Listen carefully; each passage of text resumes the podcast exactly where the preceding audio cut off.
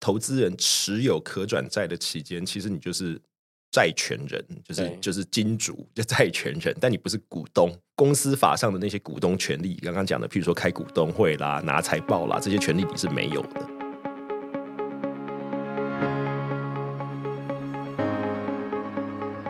这也是新创诊疗室，为新创企业进行财务把脉，找到痛点，对症下药。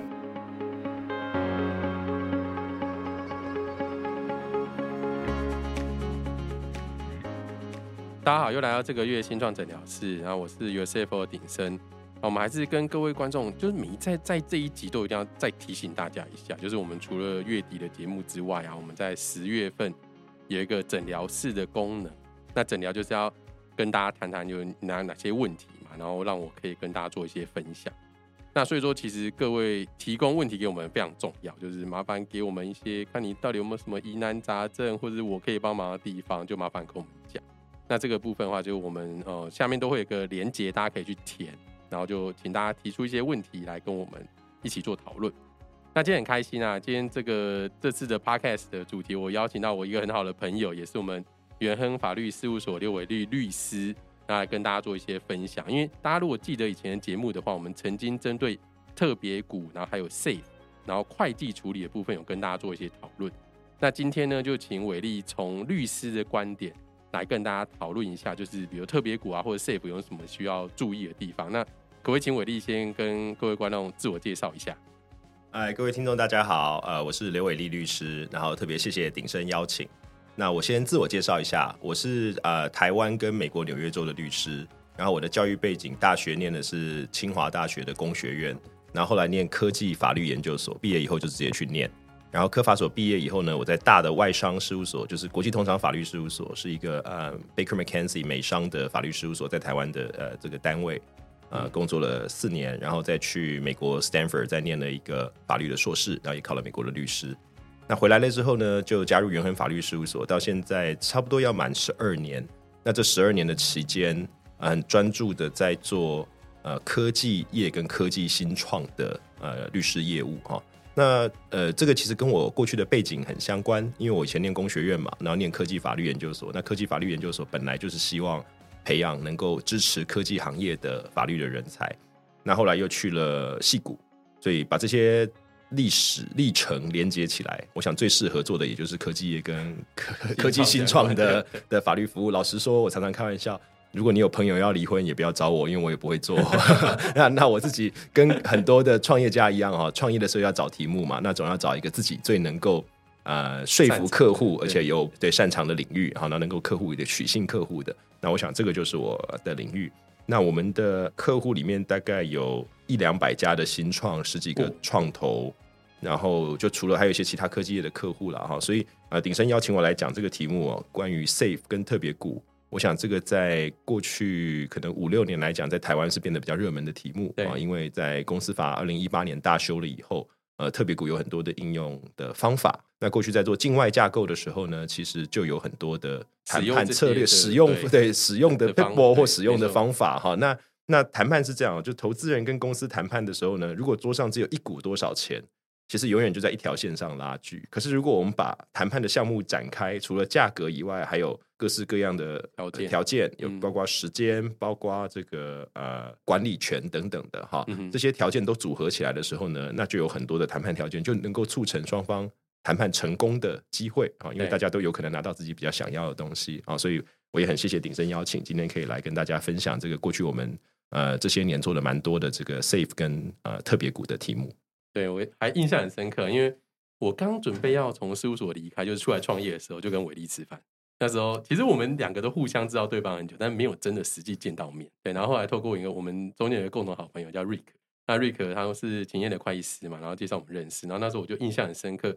就伟力跟我说，创业是一条他觉得很对的一个路，而且呢，创立自己的事务所其实也让他有很多的收获，我印象很深刻啦。然后刚刚其实伟力在前面介绍的时候有讲到，我我我觉得我们先题外话，先不照反刚刚讲，先这样子对，就是我们有讲到说，其实特别股因为它除了价格之外，有很多的其他条件去 support 它。那我们以前呢，很常听到人家说，比如说哦，我好像境外公司的 valuation 会比较好，然后国内公司的 valuation 好像会比较不好。我自己觉得是一个，这是可能不一定完全正确啊，因为我们知道说以前很多境外公司，它在设计特别股的时候，它有比较多的选择的条件可以去用，所以某种程度上来讲，它也可能是因为这样子更保障投资人之后，而造成它的 valuation 比较高。伟力有没有什么一些看法？哎，我觉得一方面可能是哈，就是说。这其实也是新创常常会遇到的题目，就是我要不要做境外架构？其实我觉得鼎生在背后问的是这个问题。然后要不要做境外架构的判断表？那个 checklist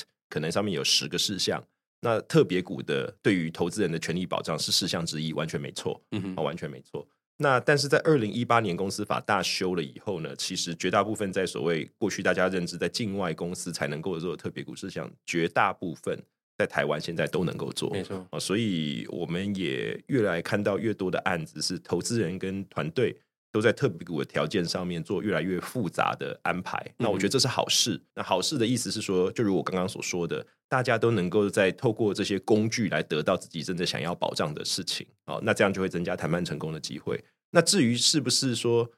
呃，因为特别股就让境外公司的 valuation 更高，我觉得可能是原因之一啊。但是如果我们要谈一下说，呃，境外公司跟台湾公司设立的优劣的话，我想可能那个要另外一集另外一集节目，对，因为那个有蛮多其他考量的。但是回到鼎声，回回到今天的主题，就是特别股的权利能不能更好的、更完善的保障投资人，绝对是其中的一个原因。没错，没错。所以其实公司法修正之后，对于台湾的公司来讲，特别股的运用真的比较灵。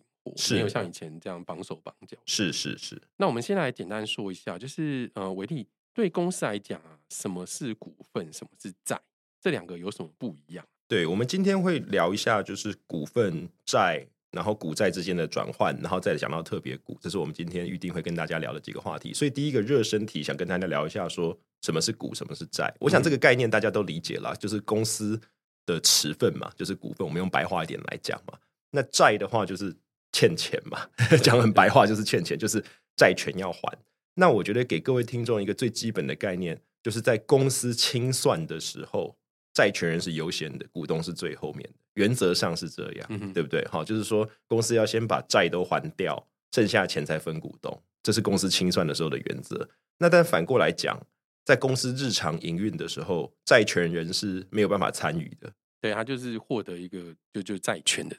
对对，就是债主。对我可以借你钱，那借你钱以后，限制你的钱要怎么花，或许在合约里面可以规定。可是就像不像股东可以，譬如说参与股东会，或者是股东有查账的权利，这是公司法赋予股东的权利，会计师都很熟悉。那债权人就相对没有这些权利，所以我想从这个地方开始。呃，热身啊，然后让各位听众先进入这个股跟债的这两个概念里面。那刚伟力已经有讲到，就是股份跟债。那股份的话，其实就是股东的概念了。那反正债就是一个债权人，那股东就是要负担整个公司营运的成败。那所以他逻辑上来讲，在公司清算的时候，他最后可以分配到的人，因为他是就是要负责整个成败的人。那刚刚其实有提到债之外呢，我们还有常听到所谓的公司债。那到底公司债跟一般的债务有什么不一样？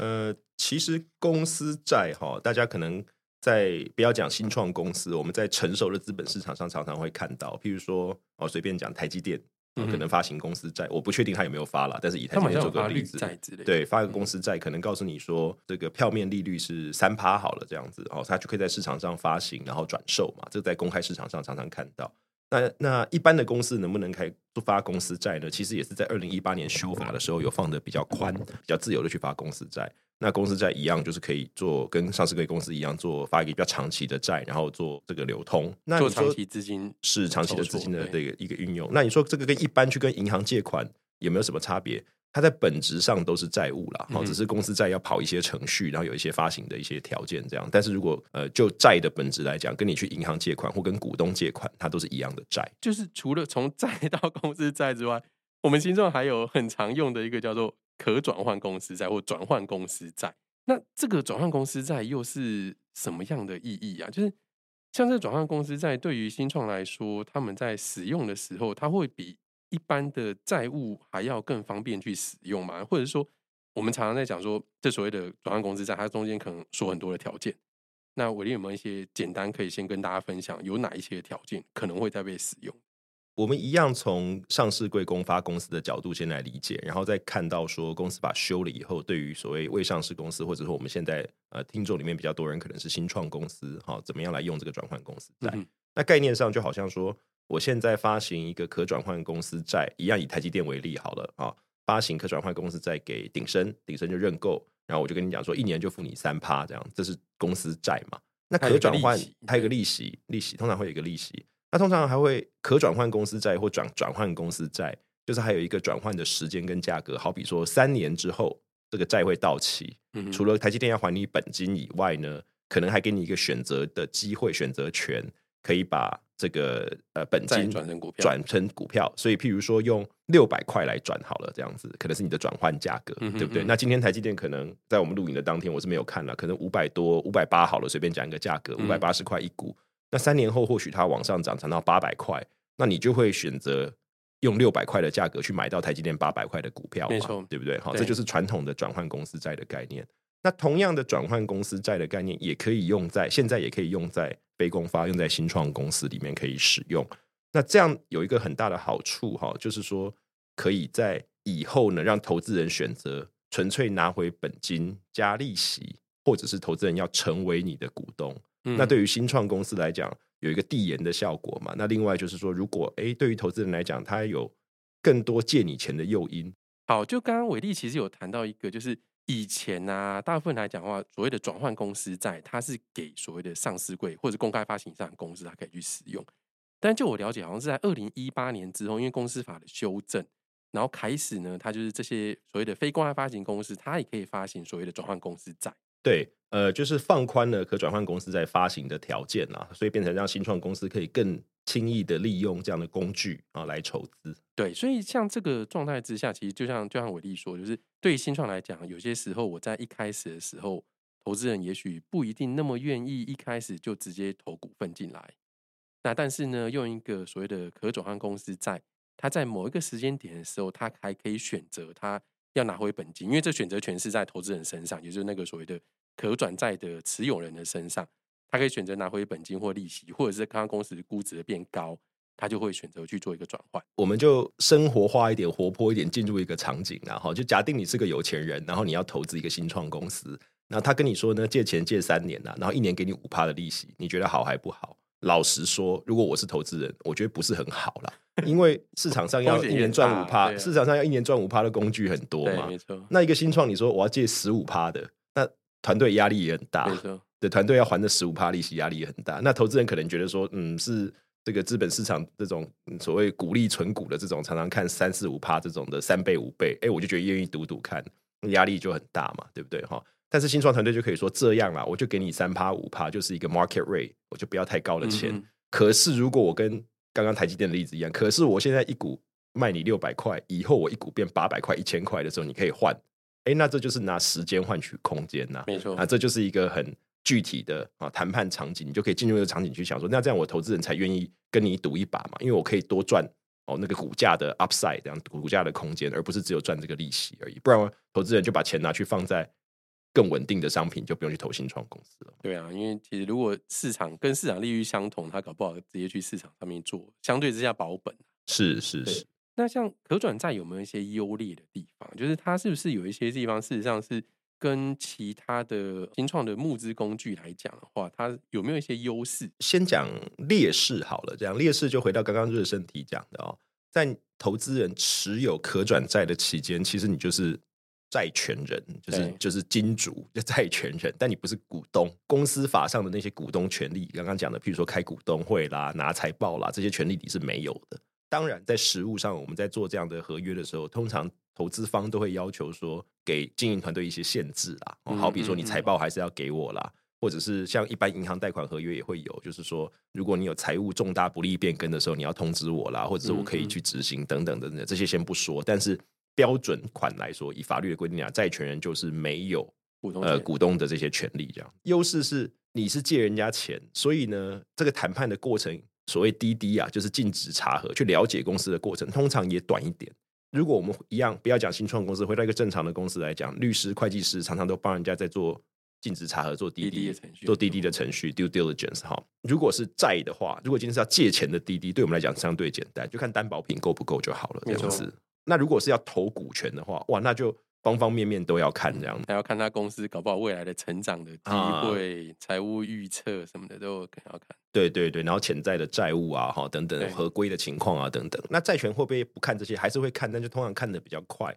所以整个预约的时间成本就会比较低。换句话说，可以比较快就成交啦，比较快就开始筹到资金啊。通常谈判的时间会比较短。然后那个股权投资或债权借款的合约比起来，股权投资的合约也会比较复杂。换句话说。预约的这个律师费的成本跟你所花的时间也都会比较低啦，哦，通常是这个情。呃，讲白话就是比较省、比较快，对团队来讲跟债权人讲都是。但是呢，投资人没有那些传统的股东公司法赋予的股东权利，好、这是一个基本的差别。而且在转换公司在它原则上来讲，在谈的时间点的时候，它可能还没有所谓的估值的定价的过程，因为它通常讲，它可能会说说一个所谓转换的方式。那转换方式，它有可能是用我们我我自己比较常看到，它可能是用下一轮的增资价钱的一个百分比，比如说我可能是约定我是下一轮增资百分之七十五作为我的转换价格，那也就代表说这个转换公司在的拥有人跟新创团队不用在这个时间点的时候就决定所谓的公司的估值是多少，我可以留给下一轮去做决定。是是是，其实这个就越来越往我们下一个题目就是 safe 带过去这样子。我们等一下会讲 safe 哈、嗯但是先回到鼎生刚刚讲的这个概念，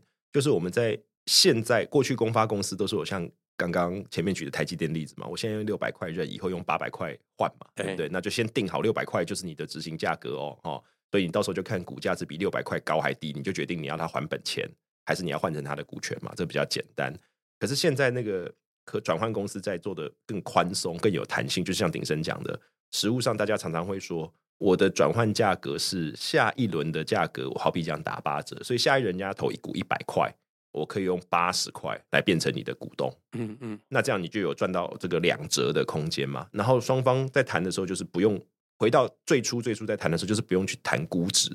因为有很多公司在比较早期哈，可能要在做这个 MVP 的时候哦，那估值其实很难定啊对。那估值老实说，大家都是拍脑袋想的啦。然后最常见的做法，我在开玩笑，就说去找一个美国、日本、大陆哪里的公司跟我做一样的事情，然后那个资本市场的那个资本市场的倍数，如果我上市的话差多少这样，嗯然后就打个折，然后大家就拍脑袋开始讲是什么，然后就跟他讲说啊，这是一个美国名校就多少啊，我们是台湾名校的，可能是加多少还是减多少，都用这些老实说不是很具体可以量化的一些因子来判断。那这个可转债，尤其加上这个估值打折的条款。啊，确实也给这个投资人在谈判的时候，跟新创公司谈判的时候，更好的灵活操作空间。那刚刚伟力有提到，就是我们下一个要谈的一个主题，其实就是所谓的 safe。safe 其实它是一个以前就是，因为说以前啊，其实到现在还是都很常在用。我觉得这这已经变成一个名词。那它实际上是由 Y Combinator 在二零二三年的时候去设计的一个合约的类型。它的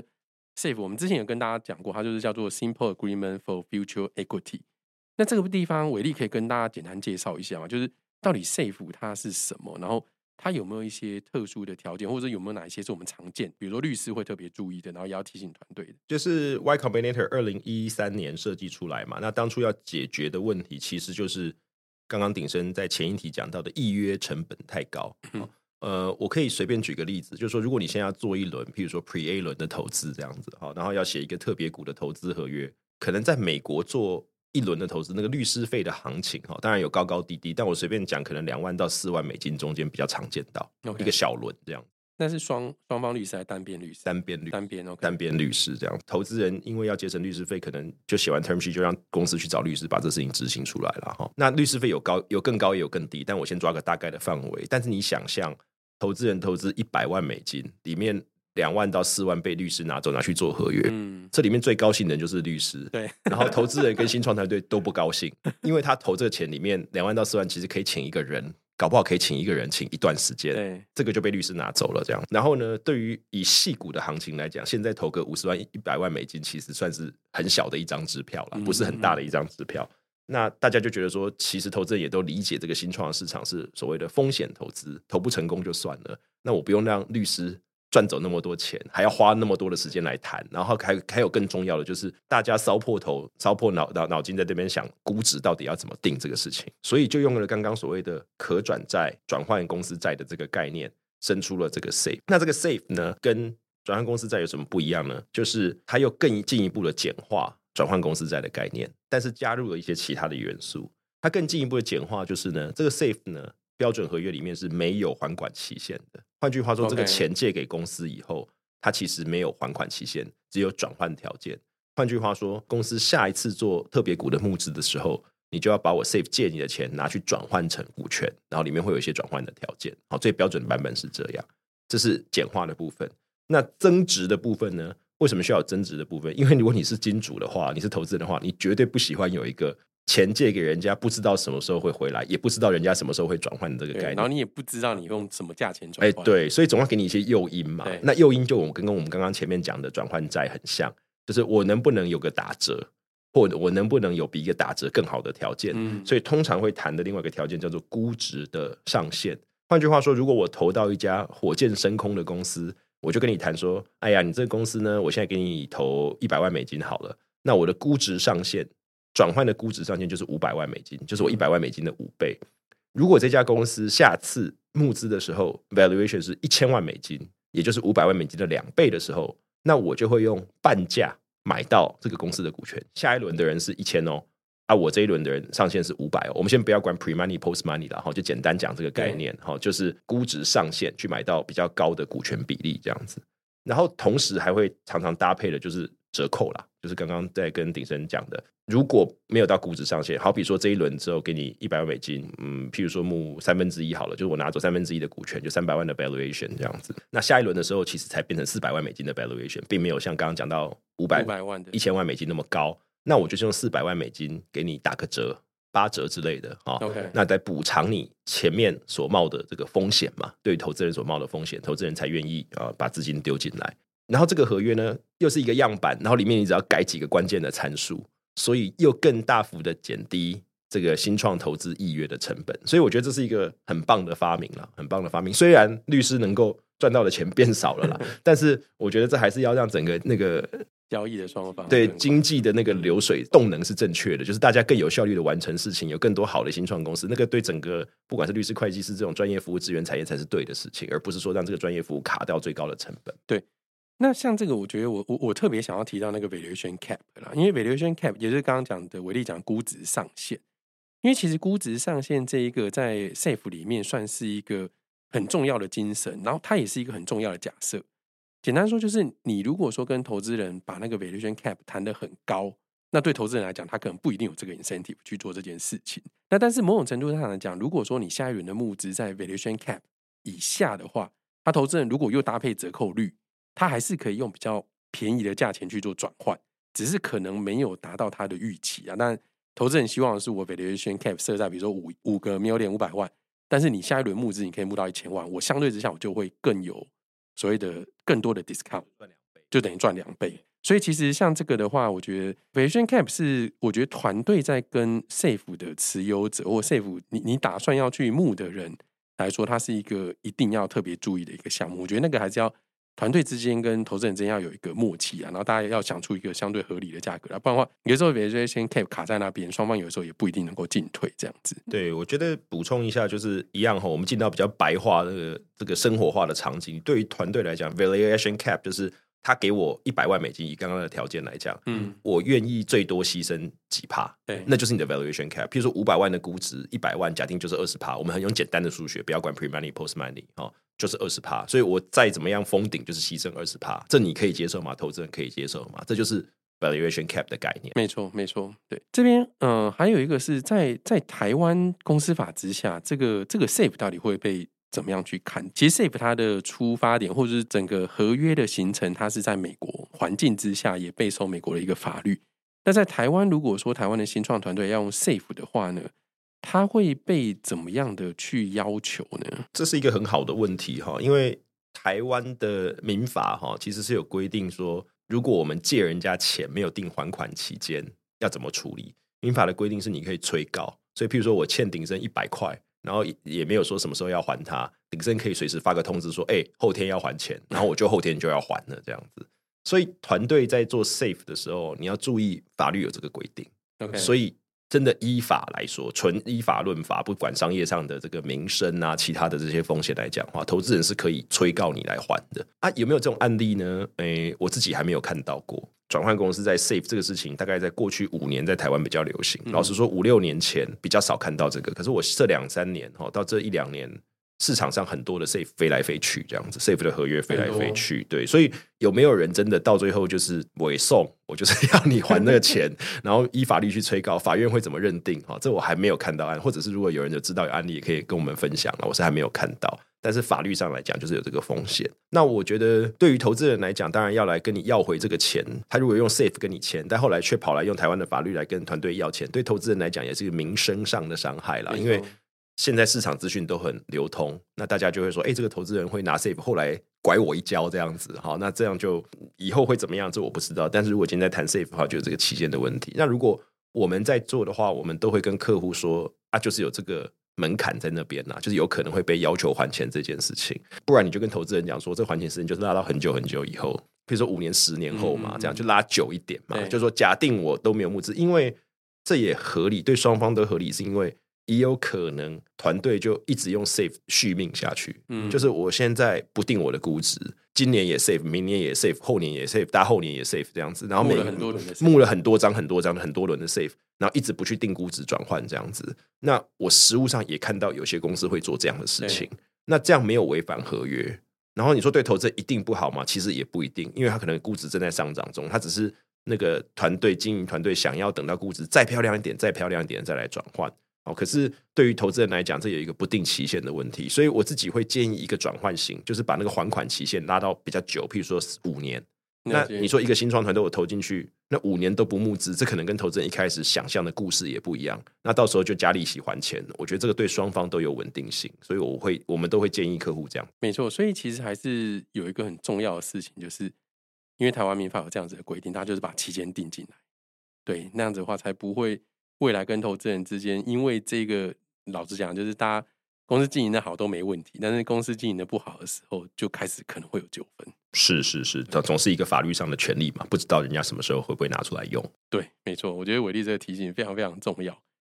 那今天很谢谢伟力的时间啊，也很谢谢就是跟大家分享这么多，从一开始的时候股权啊，然后债呀，然后再就可转债跟 safe 的一些哦一些知识。那当然是。我觉得伟力律师的立场来讲，给大家很多的建议，尤其是刚刚大家有听到很多条件上面来讲，在订立的时候一定要特别注意这样子。